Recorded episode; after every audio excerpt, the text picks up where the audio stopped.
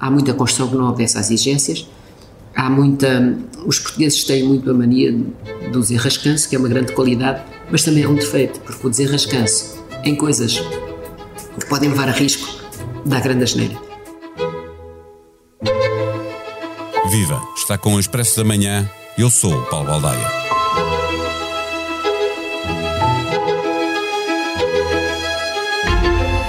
Não sabemos quando será, nem a força com que nos vai atingir.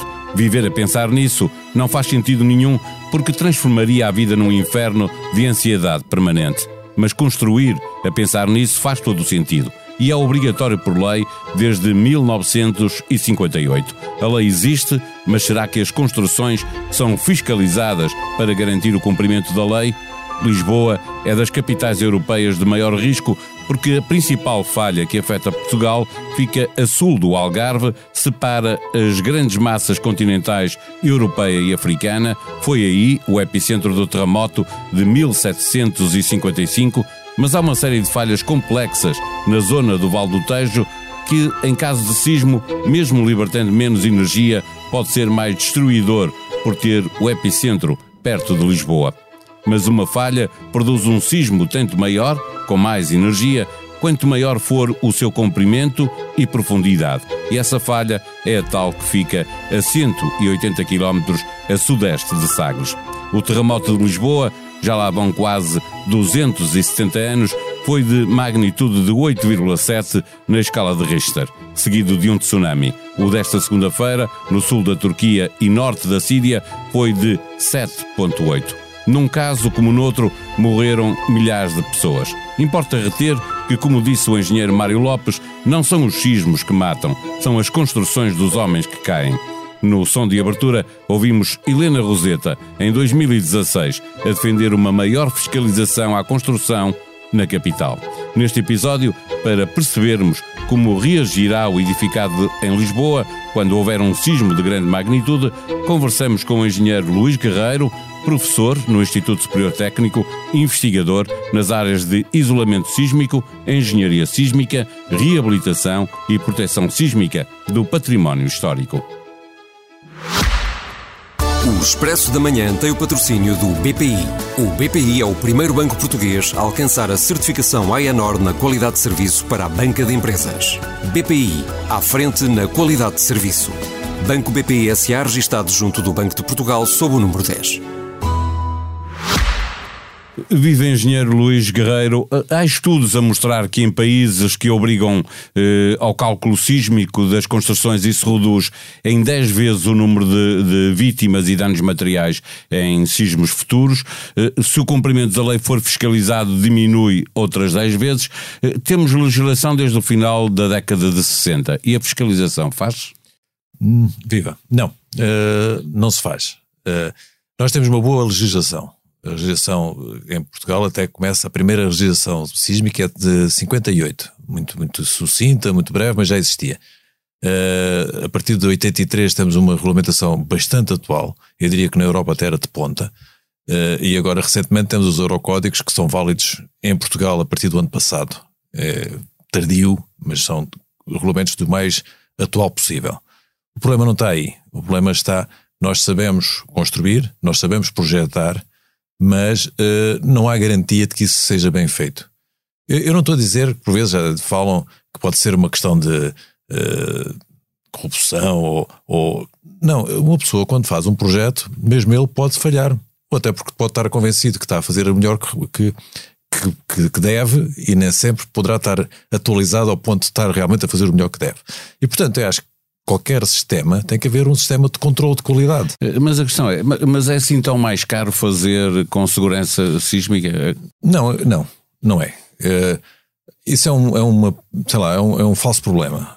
Podem dizer, há estudos que dizem que se tiver em conta a resistência sísmica poderá ser mais 2% da, da, Sem nada, da, da estrutura. Não... Da estrutura. Da estrutura, sim, já a é estrutura já, já é só 30 ou 40% do, do total, total, não é? Portanto, estamos muito longe, muito longe de qualquer margem de qualquer, uh, digamos, prémio por comercialização, não é? Então significa que uh, é porque não há competência para isso? Não, há competência. Uh, as escolas ensinam, as pessoas tem a obrigação de saber fazer bem feito, mas depois há a parte de execução. Na execução não sei já se existem boas práticas. Pois é aí que eu digo, práticas, é aí que eu digo, porque se... engenheiros e arquitetos, obviamente, eh, que existem sabem, para, e sabem fazer. Fazem, é? embora também temos que ver que existem várias gerações, as gerações mais recentes já são já apanham toda essa informação na universidade, as gerações mais antigas pronto, poderão estar um pouco desatualizados e o que poderá dificultar um bocado mais a aplicação dos regulamentos mais recentes, mas uh, têm uh, conhecimento. E estou convencido que muitas das pessoas fazem na melhor da, das boas intenções. Por vezes podem não fazer a coisa de forma correta. Por isso é que deve haver sistemas de controle de qualidade. Esses sistemas de controle de qualidade poderão ser fiscalização. Outros países existem onde existem seguros e é a companhia de seguro que faz isso. Portanto, o, o, o empreendimento tem que ser segurado, a companhia de seguro garante a qualidade, porque só vai assegurar se verificar se as coisas estão bem feitas. Não é? E nós em Portugal isso faz? Existe? Não, não. Nós cá o nosso sistema é diferente. O sistema é muito baseado numa, num termo de responsabilidade em que o, o, técnico diz que fez as coisas de acordo com as melhores práticas, e, mas pronto, quer dizer, eh, um sistema de controle de qualidade ou de fiscalização não pode estar só baseado nos próprios uh, intervenientes, ou seja, tem que haver alguém de claro, fora a fiscalizar, a, a fiscalizar, garantir. A garantir. Que, e isso é que não é feito. Não é feito muito, as autarquias queixam-se porque não têm meios para isso, e eu acredito. Mas poderia haver sistemas mais facilitados, talvez, sei lá, uh, por amostragem. Podem-me dizer, não tenho capacidade para estar a ver tantos projetos. Todos. Mas, mas alguns, alguns já vai perceber se estão ou não a ser Já vai criar uma outra, uh, digamos, ambiente. As pessoas já sabem que poderão ser fiscalizadas.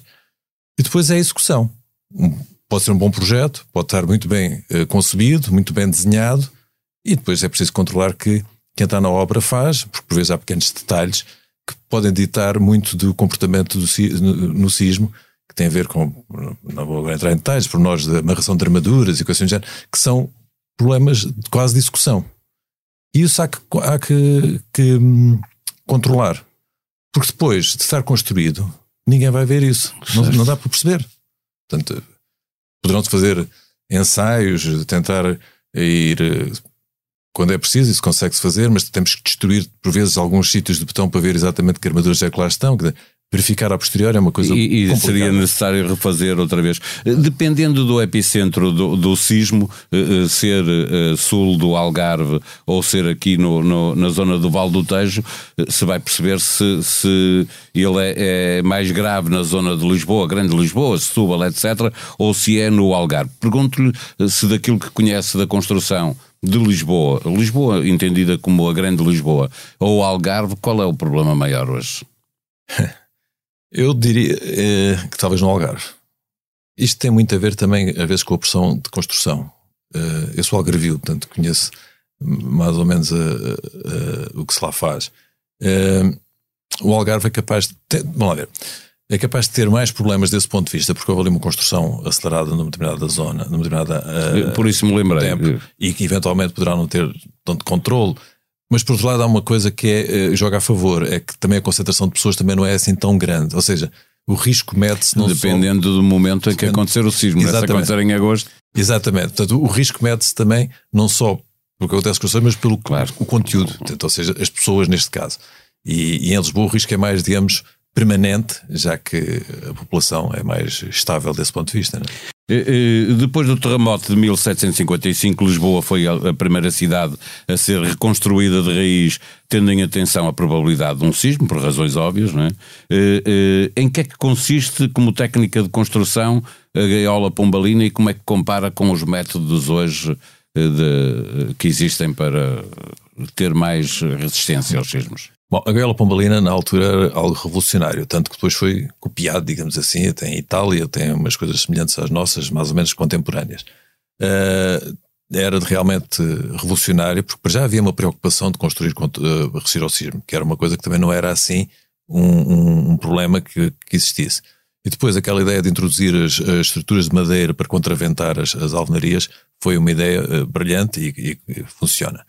Uh, não faz sentido atualmente pensámos tanto nisso porque atualmente uh, os métodos construtivos, os materiais são completamente diferentes. Portanto, nós agora já não temos paredes como tínhamos antigamente, temos pilares e vigas e o sistema é completamente diferente. Portanto, o sistema adaptou-se, existem técnicas antissísmicas, como, como muitas vezes se diz, embora eu não goste muito do termo de ser antissísmica, é sismo-resistente, que muito mais atuais, eh, a gaiola pombalina marca a sua história. Infelizmente, e eu costumo dizer isto, a gaiola pombalina é mais ou menos como o nosso lince da malcata.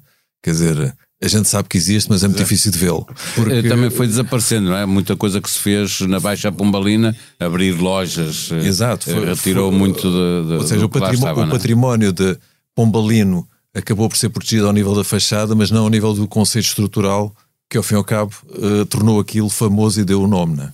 Sr. Engenheiro, as duas pontes sobre o Tejo, estão as duas igualmente preparadas para um sismo uh, grave?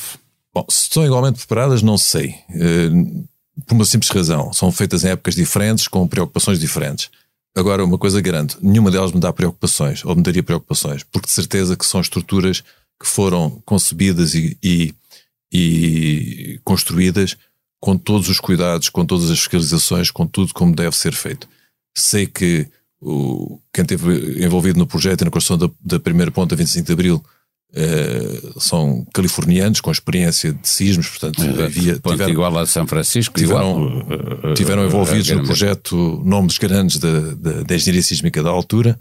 A Ponte Vasta Gama também teve estudos aturados, portanto as pontes eu diria que eh, se calhar são dos sítios mais seguros que nós temos aqui em Lisboa. Para fechar a nossa conversa, um sismo com a magnitude eh, do que aconteceu esta segunda-feira no sul da Turquia, norte da Síria, eh, que grau de destruição poderia provocar em Lisboa e cidades à volta?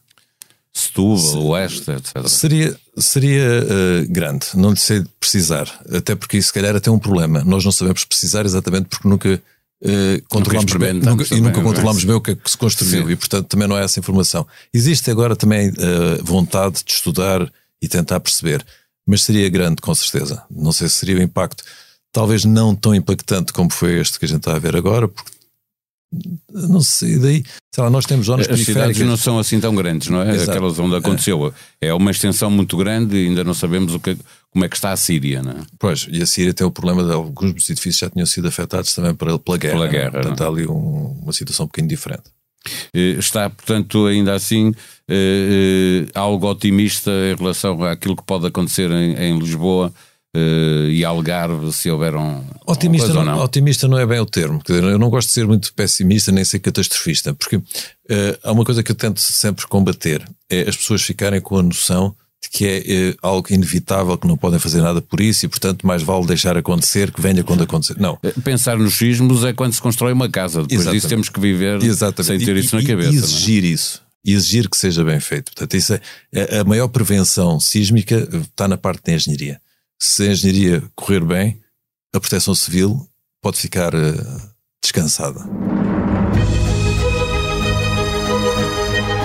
As fotos e os vídeos em expresso.pt encontra em atualização permanente a história do sismo em que morreram milhares de pessoas na Turquia e na Síria. O frio e a chuva estão a dificultar as operações de resgate. Do medo à xenofobia vai um pequeno passo. Marcelo diz que os portugueses têm a obrigação de perceber melhor os imigrantes. O Presidente da República deu uma aula em Olhão e encontrou-se com um jovem nepalês que foi atacado e assaltado. No sexto episódio do podcast O Céu é o Limite, Kátia Mateus recebe Ricardo Teixeira, CEO da Master Investimentos, para uma lição de vida e de gestão sobre o poder de recusar a fatalidade como destino. No Perguntar Não Ofende, Daniel Oliveira conversa com Mário Nogueira para saber de onde vem a revolta dos professores. A sonoplastia deste episódio foi de João Martins. Tenham um bom dia, nós vamos voltar amanhã. Até lá.